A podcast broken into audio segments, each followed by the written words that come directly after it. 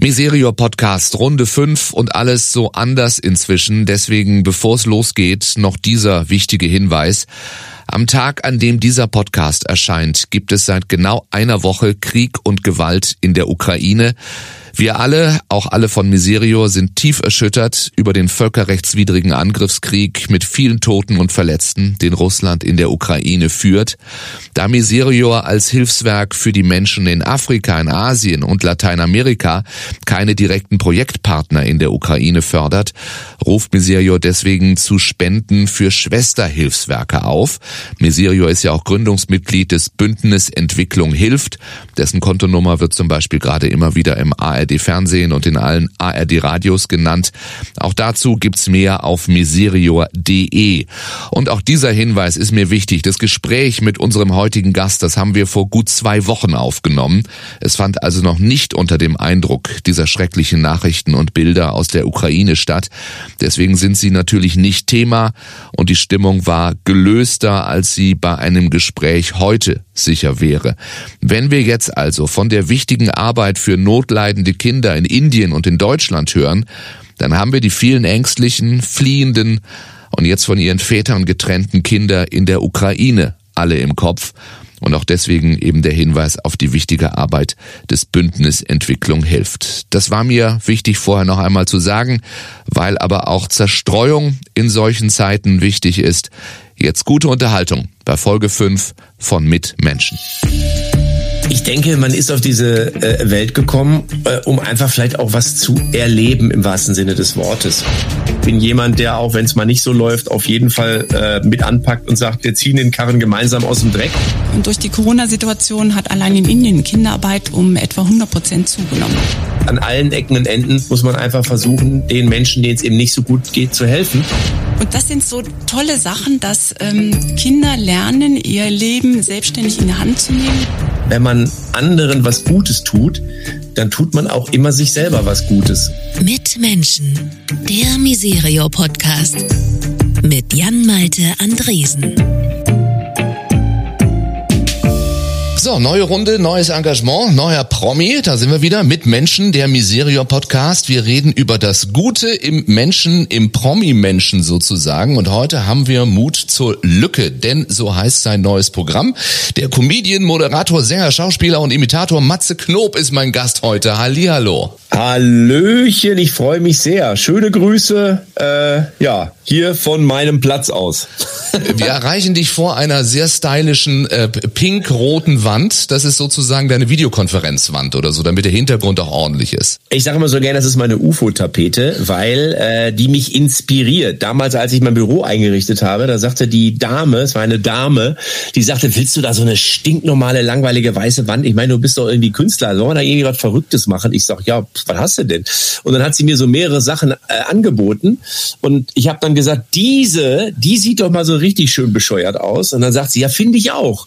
Und dann haben wir die da dran genagelt an die Wand und jetzt ist das eine Tapete, die immer, die bei jedem, der mich sieht, immer besprochen wird. Ja, guck mal, Weil jeder das nämlich genau das sagt, was du gesagt hast. Ja. Was ist denn das für eine Tapete? Vor allen Dingen im Podcast, ne, wo es überhaupt keiner sehen kann. Das ist das Schöne. Also das macht ja so ja, richtig neugierig. Man googelt jetzt Matze Knob UFO-Tapete.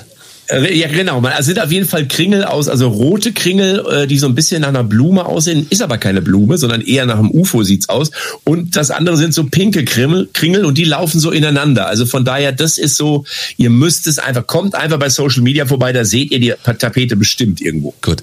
In meiner Generation denkt man eher an Prilblume, aber es hat, hat wirklich was davon. Also es ist mehr, mehr UFO auch.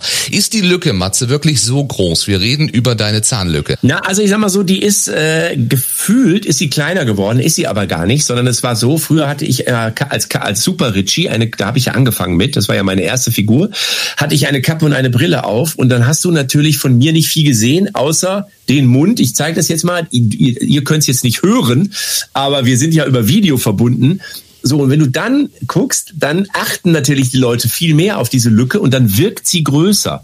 So dass meine Lücke früher als Kind war sie auch noch größer, dann kam der Kieferorthopäde, dann ist sie durch eine Klammer zugegangen und war dann, als die Klammer weg war, ist sie wiedergekommen. Und wollen wir sie gleich zu Beginn durchgehen? Wenn ich, wenn Matze Knob da ist, dann äh, ist es ja auch so, dass man sagen kann, wir haben ja äh, den Podcast voller Promis. Also, äh, weiß ich nicht, Jürgen Klopp ist da zum Beispiel. Uh, yeah, uh, yeah, hello. Uh, I'm very happy uh, to be here at uh, Miserior. ja, und uh, wenn ich mit Liverpool ver uh, verliere, uh, ja, dann haben wir auch uh, Miserior. Uh, Misere. Yogi Löw. Ja, klar schon, auch, auch für mich auch ein Stück weit auch höchst interessant, eben dann auch mal äh, in so einem Podcast dabei zu sein. Auch klar. Für mich Neuland. Oh. Dieter Bohlen? Nee, ich muss ganz ehrlich sagen, ich finde das echt alles totale Scheiße, ja. Weil ich meine, jetzt mal, jetzt mal hallo, ja. Ich, ich stehe hier zur Verfügung, ja. Ich laber hier, ihr bekommt meine Stimme, ja, für, für euer Produkt irgendwie und zahlen tut ihr gar nichts. Ich finde das echt scheiße, du, ehrlich. Also ich meine, normalerweise würde ich jetzt auflegen, aber der, der Knob hat hier die, das, der, das Ruder in der Hand, ja, der Hornochse, der, die Vollpfeife, der Penner. Und Carmen Dieter, Nebel habe ich mir äh, sagen lassen. Oh, du hast auch Carmen Nebel Hallo. schon imitiert. Und sie Hallo. hat es geliebt. Hallo. Ja, also ich habe in der Carmen Nebel Show Carmen Nebel parodiert oder besser gesagt überrascht. Und ähm, dann gibt's natürlich immer so Kritiker, die immer sagen, ja, ein Mann, der Frauenklamotten anzieht, oh, das haben wir schon in den 70er, Peter Alexander und da muss doch mehr kommen. Das sind immer diese Menschen, die immer irgendwie was suchen nach, da muss immer irgendeine Schwere drin liegen, auch in der Comedy. Und ich sage immer, weißt du was, wenn die Menschen lachen, dann ist das, dann ist alles getan dann gibt es nichts zu erklären. Da muss nichts Intelligentes. Die Menschen wollen immer, der Deutsche will gerne immer irgendeinen intelligenten Humor. Lachen ist Lachen, Punkt. Und wenn du über was Albernes lachst, dann ist damit alles erfüllt, warum ich angetreten bin. Und es gab äh, bei dieser äh, Geschichte mit Carmen Nebel, da war ich dann eben im ZDF, Johannes B. Kerner hat mich anmoderiert, ich war eine Viertelstunde da.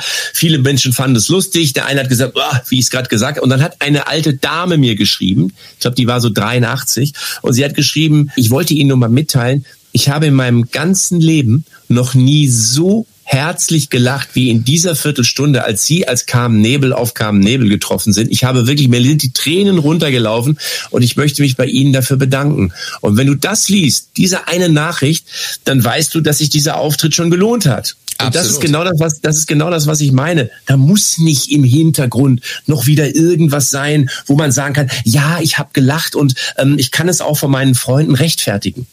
So sehe ich das zumindestens. Ich, ich, ich gehe da komplett mit und Carmen Nebel hat ja ein besonderes Verhältnis zu Miserior, äh, allein durch die Moderation der Spendengala in jedem Jahr. Und ich habe mir sagen lassen, es hat ihr sehr gefallen. Du hast es ja selber auch erlebt. Und so gesehen äh, ist da ja auch schon die Verbindung zu Miserior. Da ist ja eine neue Liebe entstanden. Umso schöner, dass du heute hier bei uns bist, äh, dass du dich darauf einlässt, auf diesen Podcast ja erstmal ohne Fußball, der jetzt auch kein Comedy-Podcast ist und der ja ähm, über Dinge redet, die dich beschäftigen, wenn, ich sag mal, die Showlaterne aus ist. Tue Gutes und rede drüber. Das ist so die Idee hier. Und ich möchte dir einmal vorstellen, noch jemanden, nämlich die ja. Brigitte, Brigitte Mantelart. Sie ist äh, bei Miserior Länderreferentin für Indien mit den Schwerpunkten Kinderarbeit, Kinderrechte. Brigitte, wie schön. Hallo, freue mich hier zu sein. Irgendwie geht's bei euch ja auch um Mut zur Lücke, um da mal jetzt eine bemühte Überleitung zu finden. Also um den Mut anzusprechen und anzugehen, wo in unserer Wahrnehmung eine gehörige Lücke klafft. Kann man das so sagen? Wir uns also zu wenig drum kümmern. Ja, das trifft es ganz gut. Ähm, das sind natürlich ganz viele Bereiche. Ähm, ich bin unter anderem auch für den Bereich Safeguarding zuständig ähm, bei Miseria in der Asienabteilung. Und ähm, Safeguarding, da steckt ja das Wort safe drin, also sich sicher fühlen. Und das umfasst, wenn, äh, wenn man so will, den Schutz von Kindern und Jugendlichen vor sexualisierter Gewalt und Ausbeutung, aber auch von vulnerablen Erwachsenen, also das heißt zum Beispiel Menschen mit Behinderungen oder Personen, die in ausbeuterischen ähm, Verhältnissen leben und arbeiten. Und ähm, ja, da ist in der Tat noch ähm, viel Lücke, die wir auffüllen müssen und wollen. Wir bei Misere setzen uns dafür ein, dass mm, in Zusammenarbeit mit den Partnerorganisationen ähm, wir für bessere Standards in Prävention und Aufklärung von Missbrauchsfällen ähm, sich engagieren und dass die Partner geschult werden im Umgang mit Safeguarding, mhm. Präventionskonzepte erarbeiten und so weiter. Und da ist in der Tat noch sehr viel zu tun, noch viel Lücke. Und auch noch einiges zu besprechen. Das machen wir dann nachher. Wollen uns jetzt noch ein bisschen dem Künstler nähern und äh, seinem seinem guten Herz, das ohne Zweifel vorhanden ist. Die Wertschätzung. Haben auch dir eine lange Liste mit Werten gegeben, nach denen man streben kann, die man vielleicht auch für sich als entstrebenswert empfindet. Und du solltest dir auch fünf raussuchen. Vielleicht kannst du so ein paar Sätze jeweils sagen zu denen, die du dir rausgesucht hast. Wert Nummer eins, keine große Überraschung bei dir, der Humor. Ja, also Humor äh, halte ich grundsätzlich einfach für für wahnsinnig wichtig. Jetzt wird man sagen, na ja, natürlich, du bist ja auch Comedian, aber ähm, ich finde, Humor ist eine großartige Möglichkeit, um auch das ein oder andere schwere Thema äh, in eine gewisse Leichtigkeit oder in manchmal auch in Wohlgefallen auflösen zu können. Ich kriege ja oft die Frage gestellt, über was darf man Witze machen oder wo würdest du keine Witze drüber machen? Und ich bin erstmal der Meinung, dass man grundsätzlich eigentlich über alles Witze machen darf, wenn man das mit den Witzen richtig einordnet. Das heißt ja nicht, wenn man einen Witz über etwas macht, dass das respektlos ist, sondern man nimmt halt ein Thema, wo man vielleicht manchmal auch gar nicht so gerne drüber redet oder was eine gewisse Schwere hat und dann führst du das in eine, sag ich jetzt mal, in eine andere Sphäre, so möchte ich es mal nennen. Und in dem Moment, wenn man drüber lacht, löst es sich ich will nicht sagen auf, aber vielleicht ist es, kriegt es ein bisschen weniger, es ist ein bisschen leichter vielleicht zu, zu, zu nehmen und man kann ein bisschen anders damit umgehen. Das ist natürlich, da tun wir uns in Deutschland, glaube ich, schwerer, als es die Amerikaner oder die Engländer machen. Aber grundsätzlich ist Humor immer ein sehr schönes Stilmittel in vielen Bereichen äh, des Lebens. Kennt man ja auch. Man steht irgendwo zusammen, irgendwie ist so ein betretenes Schweigen und dann macht einer einen Witz und auf einmal lachen alle. Und die Energie im Raum, und darum geht es für mich immer, es geht immer um die gute Energie, die ist auf einmal, die Energie ist umgeswitcht. Die ist auf einmal viel, viel positiver als noch vor diesem Witz. Mhm. So denke ich, kann man Humor in vielen Bereichen des Lebens eigentlich gut gebrauchen und vielleicht auch manchmal gut einsehen. In der Politik zum Beispiel würde ich mir das auch mal wünschen. Ein bisschen mehr Humor. Dass da mal ein bisschen mehr Humor und man sich nicht immer die Dinger um die Ohren haut und dann gehen sie auseinander und jeder ist beleidigt gefühlt und es passiert nichts. So. Aber zu merken, wann ein Witz in Ordnung ist und wann vielleicht auch der richtige Zeitpunkt für einen Witz ist äh, und Humor einstreuen zu lassen, das erfordert Empathie, deine zweite Wahl. Bist du ein sehr empathischer Mensch? Ich hoffe das, ich hoffe das, weil Empathie, äh, das heißt ja nicht, dass wenn der andere mich schlecht behandelt, ich dann sage, äh, ja, äh, das ist aber, da musst du aber auch, äh, da musst du aber auch empathischer sein, sondern Empathie bedeutet ja eher, dass ich das erkenne, also dass ich quasi spüre oder mich in den anderen hineinversetze und entsprechend dann von mir aus handle. Bei anderen ist das immer viel einfacher zu erkennen, dass der nicht empathisch ist. Reden ja auch viele drüber. Ja, da muss aber auch mal. So wenn es dann aber um sie geht, dann tun die sich die Menschen sich oftmals schwerer. Ähm, ich versuche das, ich gebe mein Bestes, ich versuche mich in andere Menschen hineinzuversetzen, versuche zu erkennen, okay, was ist möglicherweise ihr Beweggrund oder warum reagiert er jetzt so. Ob es mir immer gelingt, weiß ich nicht, aber ich ich denke, dass ich insgesamt doch eine gewisse Empathie besitze. Dann Abenteuer, weil dein Beruf ein großes Abenteuer ist. Vielleicht auch ein Auf und Ab oder warum Abenteuer? Ich denke, man ist auf diese äh, Welt gekommen, äh, um einfach vielleicht auch was zu erleben im wahrsten Sinne des Wortes. Und äh, jetzt gibt's natürlich den Menschen, der grundsätzlich auch gerne nach Sicherheit strebt. Das kann ich auch nachvollziehen, also finanzielle Sicherheit oder Sicherheit durch Menschen im Umfeld oder was auch immer. Aber wie das Wort Leben eben schon sagt, da ist das Wort Leben und das Wort Erleben drin. Und dazu gehört einfach auch, dass man vielleicht einfach mal Dinge erlebt, die nicht immer alle vorhersehbar sind, wo einfach mal was passiert, wo man sagt, da hätte ich jetzt nicht mit gerechnet.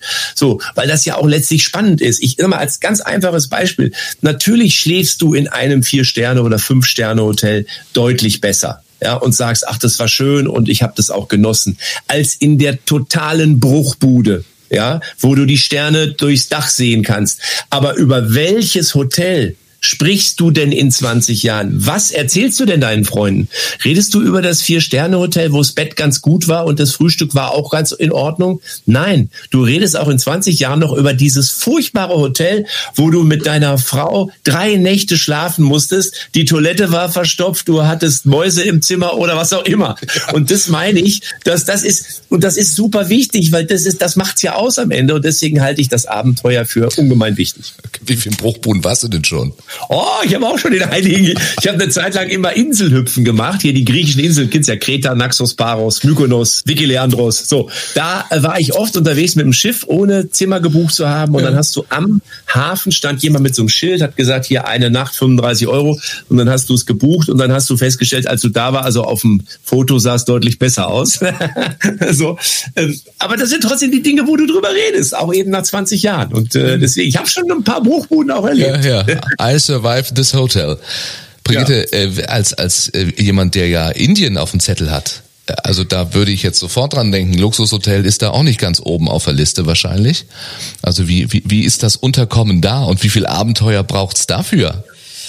Ja, ich musste sehr schmunzeln. Allerdings, ähm, Indienreisen sind immer ein Abenteuer per se schon und äh, ich habe etliche Bruchbuden erlebt. Ähm, Gut, bei den Hotels steigen wir schon in einigermaßen vernünftige Hotels ab. Aber wenn wir Besuche auf dem Feld oder in, also sogenannte Feldbesuche machen oder ähm, Leute im Slum besuchen, da trifft der Begriff Bruchbude in der Tat sehr zu. Ich war ja auch schon in Brasilien, ich habe mir auch schon Favelas angeschaut. Äh, ich war schon äh, auf anderen Inseln, wo eben Menschen auch jetzt nicht äh, so gut behütet wahrscheinlich aufwachsen, was die Äußerlichkeiten oder die Rahmenbedingungen angeht, wie in Griechenland. Also von daher kann ich mir, und Indien, ich kenne auch ein paar Leute, Leute, die schon da waren. Also Indien ist schon, glaube ich, ein sehr, sehr spezielles Pflaster.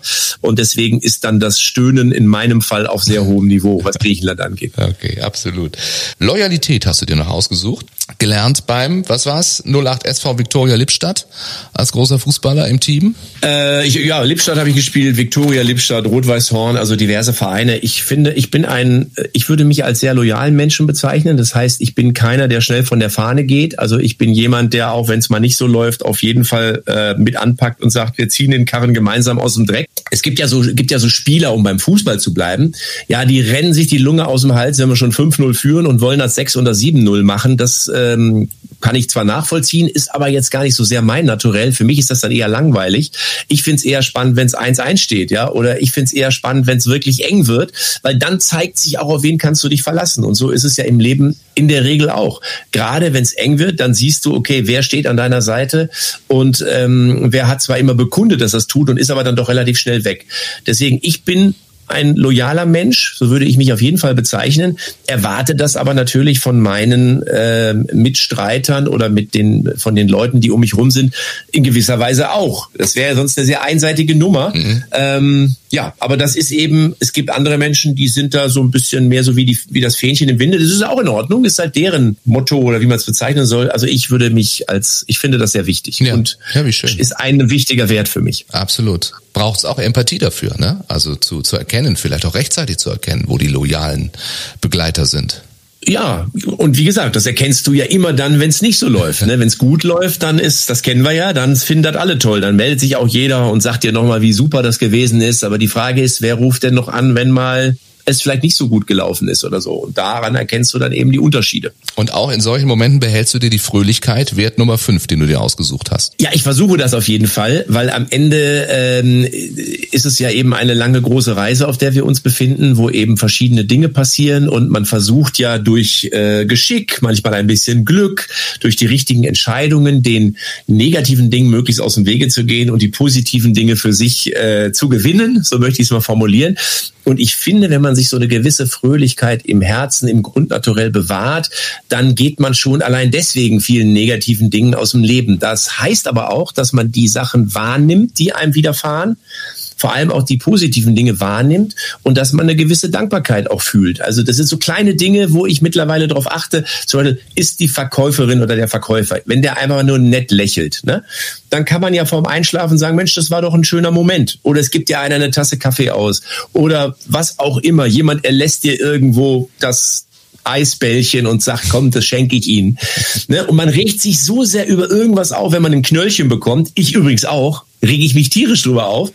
Aber ich habe gelernt, mich auch über die Geschenke des Lebens zu freuen. Und das wiederum, ähm, das bewahrt, da bewahrt man sich diese Fröhlichkeit und schläft dann hoffentlich meistens, mir gelingt es meistens, mit einem doch Lächeln ein.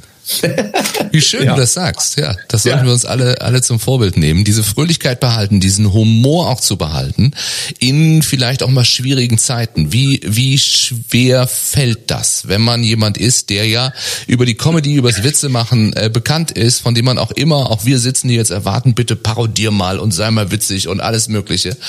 Äh, ja, natürlich, ja, natürlich, ja, der Franz, ja, kann ich, kann ich machen, ja, aber ich wollte deine Frage nicht unterbrechen. Ja, siehste?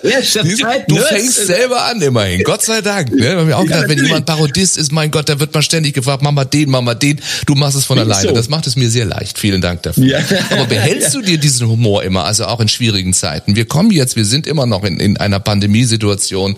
Du hast wahrscheinlich auch viele Auftritte absagen müssen, äh, vieles nicht machen können in den letzten Jahren. Wie schaffst du dann, diese Fröhlichkeit, diesen Humor dir zu behalten?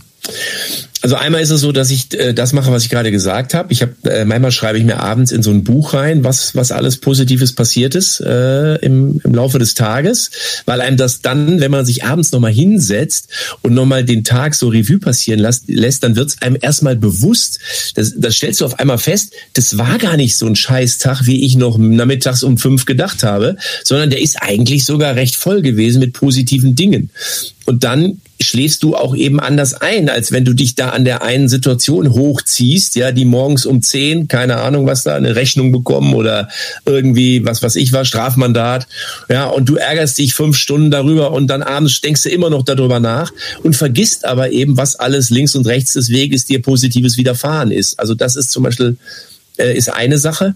Und die andere Sache, die ich so für mich sehe, aber ich, ich bin mir auch bewusst darüber, dass ich in einer natürlich guten Situation bin. Also ich bin in Deutschland aufgewachsen und eben zum Beispiel nicht in Indien, äh, was sicherlich deutlich schwieriger wäre oder wo du ganz andere Voraussetzungen hast. Ich hatte auch eine insgesamt schöne Kindheit. Ähm, und das ist ja nicht jedem Menschen, muss man sagen, ähm, wird nicht jedem Menschen zuteil. Manche haben es viel, viel schwieriger. Und ich sehe das, was wir mitunter jetzt auch gerade erleben, als Teil meines Lebens. Ich sage immer so, ich sage immer so, es sollte vielleicht sowas passieren. Und es, es ist ja auch so, dass äh, dunkle Tage oder ich will mal sagen, du, du, wenn die wenn Wolken aufziehen, bringt es ja auch immer was zutage, was du vielleicht vorher gar nicht, wo du vorher gar nicht angefangen hast zu suchen. Also deswegen besteht in der auch immer eine Chance in einer solchen Situation, wie wir sie gerade erleben, wenn du bereit bist, es so zu sehen. Mhm. Und das bin ich. Mhm.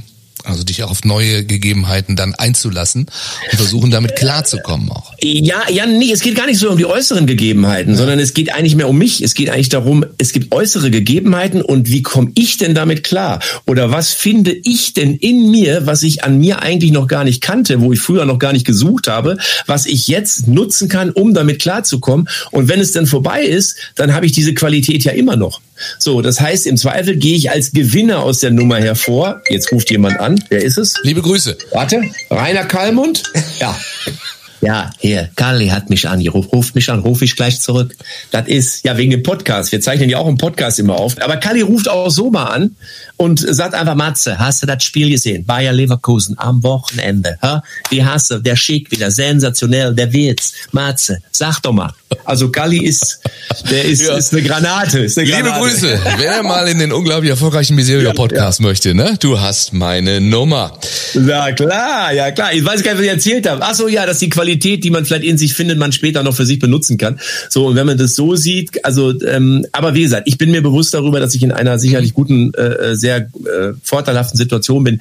Das ist sicherlich, wenn du in, sag mal, Berlin, Neukölln in irgendeinem Hochhaus wohnst in der 24, 34. Etage oder so und vielleicht einfach weniger verdienst, dann ist es auch nicht so einfach. Das muss man auch ganz klar sagen. Mhm. Nur ist es ja nicht so, dass du dich äh, für die Schicksale äh, anderer Menschen, äh, auch äh, Schicksale von Kindern bei uns in Deutschland nicht interessieren würdest. Ganz im Gegenteil, damit sind wir bei deinem Engagement. Bei dir ist es der wunderbare Verein Kinderlachen, für den du dich engagierst. Was macht der genau? Ähm, Kinderlachen kümmert sich, äh, wie der Name schon sagt, um Kinder in Deutschland oder besser im deutschsprachigen Raum, so muss ich sagen. Der Hintergrund ist, ähm, dass es damals bei der Gründung eigentlich ja, man sich überlegt hat, ist, wo können wir helfen? Und dann hat man festgestellt, wenn du im Ausland hilfst, was natürlich auch eine wirklich tolle und sehr wichtige Sache ist, aber dann sind da ganz viele Sachen, die man noch berücksichtigen muss, nämlich wo geht das Geld überhaupt hin? Wer nimmt es entgegen? Wo wird es eingesetzt? So Und da äh, wissen wir ja auch, dass schon in der Vergangenheit hier und da mal das eine oder andere Geldstück auch äh, auf der Strecke geblieben ist. Und deswegen haben die Jungs, äh, Marc und Christian heißen sie, die Initiatoren, sich gesagt, wir helfen in Deutschland. Ich selber habe ja auch noch die Matze Knob Stiftung gegründet, ähm, hier für meine Heimatregion. Und das habe ich ganz bewusst für die Heimatregion getan, weil ich manchmal denke, wir machen uns ganz viele Gedanken über das, was in der Ferne passiert, was ich auch gut finde und auch für wichtig halte. Wir vergessen aber gerne auch mal die Menschen, die eigenen Leute. Also die, die vielleicht auf einer anderen Straßenseite wohnen. Ne? Also du schickst irgendwie, weiß ich nicht, 100 Euro nach Afrika, was gut ist kriegst aber nicht mit, dass auf der anderen Straßenseite auch einer gerade kurz davor ist, äh, ich sage jetzt mal fast zu verhungern. Und wenn man nicht glaubt, dass es das bei uns in Deutschland gibt, dann ist man nicht richtig informiert. Sowas gibt's auch eben bei uns. Und deswegen kümmert sich Kinderlachen eben um Kinder arme Kinder, Kinder, die vielleicht Waisen sind, Kinder, die eine Krankheit haben, die in einem Hospiz leben oder besser in ein Hospiz kommen ähm, oder die in einer Blindenschule wohnen. Also wir betreuen und, und äh, ähm, beschenken oder, oder berücksichtigen alle möglichen Einrichtungen in Deutschland. Und mhm. die Knopfstiftung eben hier für meine Region. Ja. Was ist deine Motivation? Warum hast du das getan? Ähm, natürlich als Prominenter kommst du äh, unweigerlich mit diesen Themen in Kontakt, weil Menschen dich ansprechen und sagen, kannst du uns helfen, weil du bist eine Person des öffentlichen Lebens. Wenn du was sagst, wenn du was machst, dann gucken da Menschen eher hin. Und das ist auch in der Tat so, das muss man ganz klar sagen. Und dann eben ist es so, dass ich, äh, habe ich ja gesagt, eine schöne Kindheit hatte. Ich bin behütet aufgewachsen in Lippstadt, eine Kleinstadt in Westfalen. Vielleicht hat der eine oder andere schon mal davon gehört. Ja, ich, es gab auch in meinem Leben natürlich als Kind oder Jugendlicher ein paar Sachen, wo du sagst, na ja, da hätte ich es mir anders gewünscht, aber im Großen und Ganzen ist es für mich wirklich super gelaufen. Und das heißt, ich habe so ein Grundgerüst an Urvertrauen, was ich in mir spüre. Und das hilft mir einfach bei wahnsinnig vielen Dingen ungemein, gerade auch jetzt in einer solchen Situation, äh, kann ich darauf zurückgreifen. Und ich glaube, dass dieses Glück haben eben nicht alle Menschen. Und deswegen sehe ich es dann als meine Pflicht an, von diesem Urvertrauen oder von diesem Grundvertrauen eben an andere was zurückzugeben, wie auch immer in Form von äh, Geld, was ich sammle oder in Form von Besuchen. Ich bin auch schon im Kinderhospiz zum Beispiel aufgetreten vor Eltern, vor Angehörigen, was nicht einfach ist, aber das ist mein Job in dem Moment, so sehe ich es zumindest, einfach von meiner guten Energie anderen was zurückzugeben oder wiederzugeben oder mhm. weiterzuleiten. Ja, was für eine schöne Motivation und eine wunderbare Einstellung. Äh, Brigitte, holen wir dich wieder dazu. Da ist jetzt einer, der hilft vor Ort, der guckt auch auf die andere Straßenseite. Ähm, ihr guckt ähm, natürlich, weil Misero das macht, ich sage mal, auf die andere Seite auch der Welt.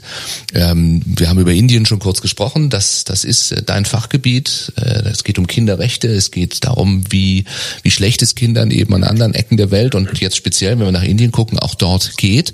Wahrscheinlich potenziert sich dort nochmal das, was Matze in seiner Nachbarschaft erlebt und wo er äh, ganz engagiert ansetzt auch. Ja, das stimmt. Schon allein durch die schiere Größe von Indien ist es ja ähm, potenzieren sich die Probleme nochmal. Wenn man überlegt, dass ähm, ein Land wie Indien mit 1,3 Milliarden Einwohner und Einwohnerinnen gibt es allein über 20 Millionen Straßenkinder, ähm, die zum Teil alleine auf der Straße leben oder also ohne Kontakt zu ihren Eltern, zum Teil aber auch mit der ganzen Familie ähm, auf der Straße und zwar buchstäblich auf der Straße, auf den Gehwegen leben und die ihr Leben äh, durch Müll sammeln, durch ähm, Schuhputzen, Tee verkaufen, irgendwo an belebten Straßen, Straßenzügen, ähm, Autoscheiben waschen und so weiter. Die müssen von 30 Cent am Tag leben. Das ist für uns unvorstellbar, ähm, dass man mit so einer geringen Summe überleben kann. Ähm, und ähm, das Leben als Straßenkind ist natürlich heftig. Nicht nur, dass man keine feste Bleibe über dem Kopf hat, ähm, man hat keinen Zugang zu Gesundheitsversorgung. Ähm, man muss auch ständig Angst haben, in Polizeirazzien verwickelt zu werden oder äh, Übergriffen durch Banden verwickelt zu werden. Und ähm, das ist schon ein ziemlich hartes Leben. Ähm, das nimmt einen schon mit, wenn man dann vor Ort das sieht. Und gibt es dann umfassende Hilfsprojekte von Miserior? Was, was könnt ihr da tun? Was tut ihr auch? Ja, wir machen ganz, ganz viel. Wir sind jetzt kein, kein wirkliches Kinderhilfswerk in dem Sinn. Wir machen ja auch, äh, unterstützen viele andere Projekte aber im Kampf äh, gegen Kinderarbeit, ähm, den versuchen wir ganzheitlich anzusehen, äh, anzugehen. Ähm, man kann Kinderarbeit schlecht ganz abschaffen, weil damit wäre das Problem der Kinderarmut oder Armut der Eltern ja noch nicht aus dem Weg geräumt. Ähm, deswegen versuchen wir Kinder aus ausbeuterischen Arbeitsverhältnissen zu befreien. Wir bringen sie an einen sicheren Ort, ähm, schauen, dass sie medizinische Unterstützung bekommen, psychotherapeutische ähm, Betreuung, dass sie vielleicht ihre Schulbildung oder einen Schulabschluss nachholen können. Bei jungen Kindern schauen wir auch, dass wir sie zurück in ihre Familien bringen. Viele Straßenkinder oder Kinderarbeiter sind ja erst sechs oder sieben Jahre alt. Ähm, und daneben versuchen wir natürlich auch, die Lebensbedingungen der Familien der Kinderarbeiter zu äh, verbessern, ähm, indem wir ihnen zum Beispiel einkommensschaffende Maßnahmen verschaffen. Denn wenn sie mehr Geld verdienen, ähm, dann schaffen sie es auch, ihre Kinder zur Schule gehen zu lassen und sie nicht zur Arbeit zu zwingen oder zur Arbeit zu schicken. Das dritte Feld, was auch ganz wichtig ist, dass wir Lobbyarbeit betreiben. Zum einen bei lokalen Behörden in Indien, dass die bestehenden Gesetze, die es ja durchaus gibt zum Schutz von Kindern in Indien, dass die durchgesetzt werden, dass sie besser kontrolliert werden, also die Einhaltung der Gesetze kontrolliert. Und auf der anderen Seite wir uns aber auch hier in Deutschland dafür einsetzen, ähm, dass sich hier in puncto Kinderrechte etwas ändert und man auf ähm, politische Akteure zum Beispiel Einfluss nimmt. Kinderrechte dann in Indien und anderen Teilen der Welt oder auch die Kinderrechte hier bei uns in Deutschland? Ähm, Kinderrechte auch in anderen Teilen der Welt. Ähm, da kommen wir vielleicht gleich noch zu. Es gibt ja auch Möglichkeiten, hier darauf Einfluss zu nehmen, dass sich die ähm, Umstände in den Ländern des Südens verbessern. Ja, wie ist das? Wie kann ich Einfluss nehmen? Wie kann Matze Einfluss nehmen von Lippstadt aus? Ja, es gibt schon eine ganze Menge. Also man kann sich zum Beispiel einsetzen ähm, bei politischen Stellen hier bei uns in Berlin. Ähm, Miserio ist zum Beispiel in Kontakt mit Bundestagsabgeordneten, mit Mitgliedern vom Auswärtigen Amt. Ähm, wir nehmen unseren Gründungsauftrag, äh, der ist den Mächtigen ins Gewissen reden. Den nehmen wir sehr ernst und äh, versuchen bei jeder Möglichkeit, Politiker ähm, darauf aufmerksam zu machen, dass Menschenrechtsverletzungen jeglicher Art und eben auch Verletzungen von Kinderrechten stattfinden, dass sie sich in ihrer politischen Arbeit dafür einsetzen, dass äh, zum Beispiel die Kinderrechtskonvention, ähm, die es schon seit 30 Jahren gibt, die aber in vielen Ländern der Welt immer noch sehr unzureichend umgesetzt werden, dass sich da was tut und man äh, Einfluss darauf nimmt auf Politiker in dem jeweiligen Land, also Indien mhm. zum Beispiel, mh, dass die ähm, sich daran halten auf dem Papier steht seit vielen Jahren, aber mhm. was tatsächlich dann davon umgesetzt ist oder in der Praxis passiert, das sieht eben leider ganz oft ganz anders aus. Ich glaube, 2021 war das Jahr der Abschaffung der Kinderarbeit ne, von den Vereinten Nationen dazu ernannt. Äh, wenn wir jetzt aber auf neue Zahlen äh, gucken, dann lernt man auf einmal, dass die Zahl von Kindern in, wie es so schön heißt, ausbeuterischen Arbeitsverhältnissen nochmal gewachsen ist um über acht Millionen. Das heißt, wir, wir reden viel, wir machen auch so ein Ja, wir haben es auf Papier, aber es passiert nichts. Es passiert schon was, aber eindeutig zu wenig, ja. Und ich denke, die Corona-Situation hat das Ganze nochmal um einiges verschlimmert. Ähm, und das ist ja ein Phänomen, was Deutschland und äh, Länder wie Indien leider äh, verbindet. Ähm, durch die Corona-Situation hat allein in Indien Kinderarbeit um etwa 100 Prozent zugenommen. Das ist unglaublich.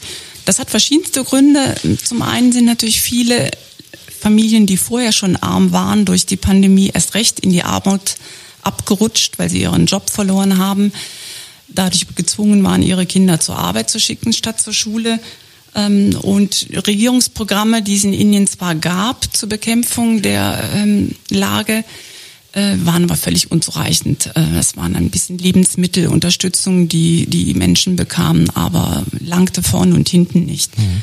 Ähm, ja, wenn man sich die schulische Situation an, anguckt, äh, Matsu hat es eben genannt, Mut zur Lücke, das trifft gerade die Bildungssituation in Indien ganz gut.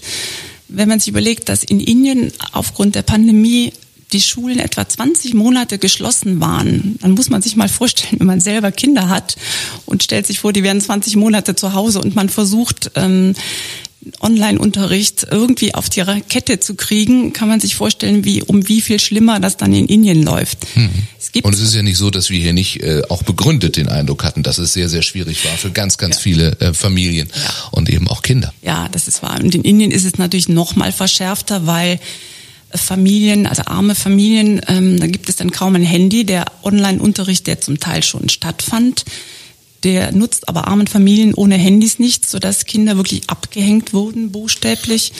ähm, der Schule fernblieben und dann jetzt, wo die Schulen wieder eröffnet sind, ähm, praktisch den Aufsprung nicht mehr schaffen. Sie haben so große Bildungslücken, dass die meisten jetzt der Schule fernbleiben und dann erst recht sich als Kinderarbeit ähm, was hinzuverdienen. Und das ist letztlich ein Teufelskreis. Ne? Ähm, die Eltern sind arm, deswegen lassen sie ihre Kinder nicht zur Schule gehen, sondern arbeiten. Dadurch haben die Kinder aber keinen Berufsabschluss, äh, einen Schulabschluss oder eine berufliche Ausbildung und landen als Erwachsene dann auch in der Regel wieder in der Arbeit. Mhm tatsächlich im wahrsten Sinne auch Mut zur Lücke dann und, und keine, keine schöne Lücke. Wenn man sowas hört, Matze, also ich finde, man, man steht da erstmal hilflos davor und, und weiß eigentlich gar nicht, gar nicht weiter. Was soll man tun? Du könntest jetzt als Kali irgendwie bei der Politik anrufen. Wir haben gehört, da soll man sich irgendwie, das wäre der erste Schritt, den wir gehen können. Da kannst du vielleicht was machen. Äh, ich meine, grundsätzlich finde ich es erstmal schon einfach wahnsinnig wichtig, dass äh, an äh, allen Fronten, so wie ich es mal formulieren, geholfen wird, nämlich einmal dort vor Ort, dass aber auch dann Menschen, die vielleicht hier hinkommen oder eben auch schon hier sind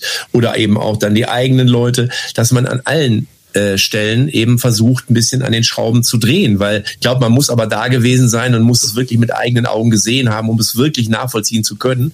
Ähm, aber was ich sagen wollte, ich glaube, wollte, ist es eben wichtig, dass es Menschen gibt, die dort vor Ort arbeiten, die auch wissen, wie man das tut, die auch wissen, wie man es angeht. Und wenn man sagt, naja, das Know-how habe ich jetzt nicht, dann ist es eben genauso wichtig und dann kann man genauso viel tun, wenn man dasselbe eben hier in Deutschland tut. Mhm. Also ich glaube, man muss an allen Ecken und Enden muss man einfach versuchen, den Menschen, denen es eben nicht so gut geht, äh, gut geht, zu helfen.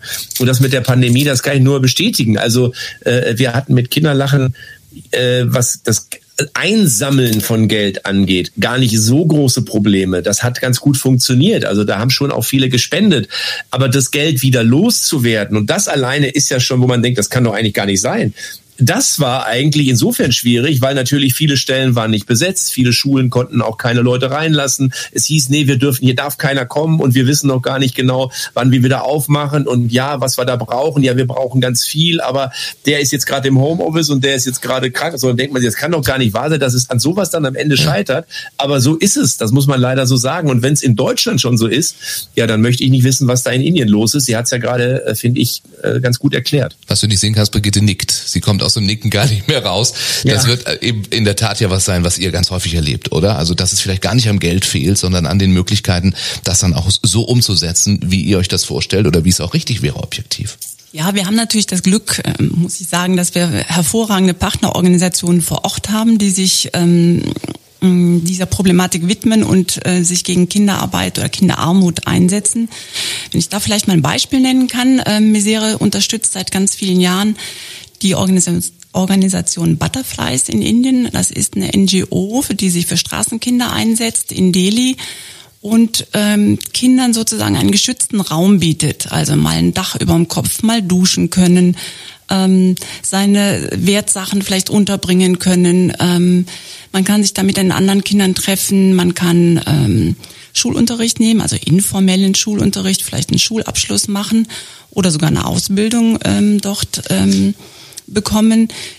Das Tolle an diesem Konzept der Butterflies ist, dass die ähm, ganz große Truppe haben, ganz großes Netzwerk von Kindern, die zusammen zum Beispiel auch ein Restaurant führen. Ähm, von den Kindern gemanagtes eigenes Restaurant. Die Kinder können, äh, haben eine Bank gegründet, wo mhm. sie das Geld, was sie tagsüber verdienen, wo sie ja sonst nie wissen, wohin damit, äh, wenn man an der nächsten Straßenkreuzung überfallen wird, dann ist das Geld futsch, ja. die Einnahme des Tages. Und da können Sie Ihr Geld einzahlen in Ihr eigenes Konto, lernen also mit Ihrem Geld umzugehen. Ähm, es gibt einen Kindermanager, der diese Bank dann auch leitet. Und das sind so tolle Sachen, dass ähm, Kinder lernen, ihr Leben selbstständig in die Hand zu nehmen und sie wissen genau um ihre Rechte und wie sie die auch einfordern können und äh, schaffen es dann, ihren Alltag gut auf die Reihe zu bekommen. Das heißt, wenn, wenn es schon Kinderarbeit gibt, da, äh, und wir das nicht ändern können, dann kanalisiert man das so, dass es, ich sag mal, ordentliche, sinnvolle Arbeit ist, bis hin zu die eigene Bank managen. Verstehe ich das richtig, oder?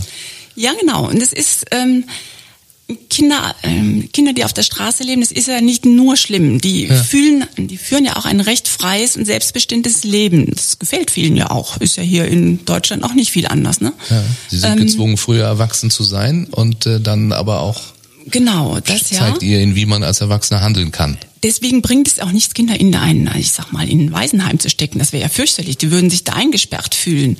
Und das ist der Ansatz von Butterflies, dass die die Kinder dort abholen, wo sie stehen oder stehen möchten und ihnen dann Möglichkeiten aufzeigen, wie sie ihr Leben besser in den Griff bekommen. Was auch ähm, wichtig ist in dem Bereich, deswegen fand ich das toll, was Matze eben erzählt hat, dass eben Humor auch eine ganz wichtige Sache ist, dass ähm, die Kinder bei Butterflies, die spielen zusammen, die, die machen Theater, ähm, haben Spaß, Ausflüge, machen ganz viel Sport. Ähm, gerade dieser Bereich ist wichtig, auch dass sie ihre Ängste, die sie ja durchaus haben, wenn sie zum Beispiel Eltern in der Pandemie verloren haben oder Freunde, dass die wissen, wohin sie können mit ihren Ängsten und das gemeinsam aufgearbeitet werden will und sie einfach wieder mal Kind sein können.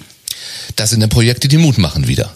Ne? Und die, die dir wahrscheinlich auch zeigen und allen bei Miserior, es bringt eben schon was bei all der Aussichtslosigkeit, von der man vielleicht im ersten äh, Augenblick auch erstmal erschlagen wird, kann ich mir vorstellen, oder wie es wie es uns ja auch ging.